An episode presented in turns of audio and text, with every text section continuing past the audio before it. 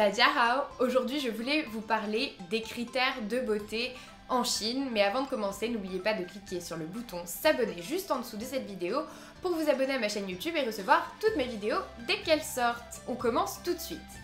Comme vous l'avez peut-être déjà remarqué, les critères de beauté en Chine ne sont pas les mêmes que euh, les critères de beauté en France ou même en Europe. Et d'ailleurs, on peut le remarquer assez facilement quand on se balade dans euh, des grandes surfaces en Chine, notamment au rayon produits de beauté. Les produits de beauté qu'on y voit sont très très différents de ceux que l'on pourrait trouver en France et cela s'explique en fait quand on compare nos critères de beauté.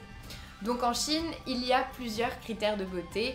Le premier, évidemment, c'est d'avoir une peau très blanche. Et j'en ai parlé dans une autre vidéo, donc vous pourrez aller la regarder aussi.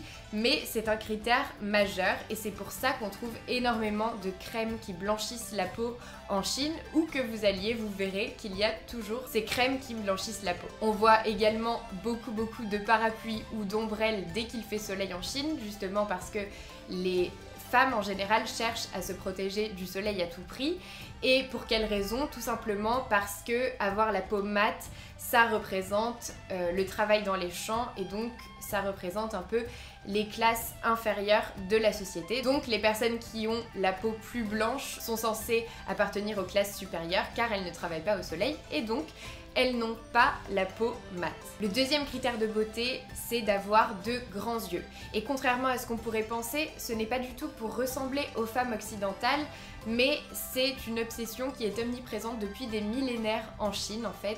Les Chinoises veulent avoir des grands yeux et elles essayent tout vraiment pour y parvenir. Notamment, la double paupière permet d'agrandir l'œil, mais seulement 50% des Chinois naissent avec une double paupière.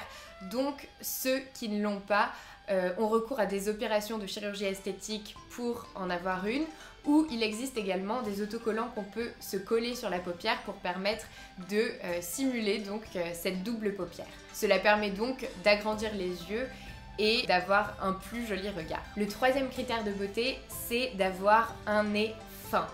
Donc évidemment, on veut toujours ce qu'on n'a pas et dans ce cas-là, les occidentales sont assez enviées pour leur nez qui commence en général au niveau des yeux et qui est assez fin, alors que les chinoises ont plutôt un nez assez large et donc elles ont là aussi recours à des opérations de chirurgie esthétique pour se faire affiner le nez. Enfin, le dernier critère, c'est d'avoir un corps d'être assez mince tout simplement. Mais euh, cela tombe parfois dans l'extrême parce que certaines personnes vont jusqu'à se faire rallonger les jambes, ce qui est une opération qui est assez dangereuse et pas très bonne pour la santé pour pouvoir être plus fine.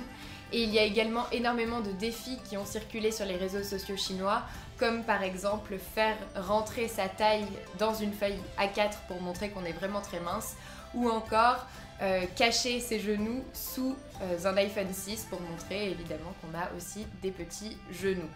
Donc ces critères de beauté sont assez souvent poussés à l'extrême et c'est vrai que la chirurgie esthétique est très répandue en Asie et également en Chine. Et comme on peut le voir, nos critères de beauté ne sont pas forcément les mêmes que ceux des Chinois. Voilà, c'est tout ce que je voulais vous dire dans cette vidéo. J'espère que ça vous a plu. Si c'est le cas, n'hésitez pas à aimer cette vidéo, partagez-la. Dites-moi en commentaire si euh, vous trouvez que ces critères de beauté euh, sont intéressants ou pas. Abonnez-vous à ma chaîne YouTube et n'oubliez pas de récupérer dans la description de cette vidéo votre heure de formation gratuite en chinois. Et moi je vous dis à bientôt pour une autre vidéo.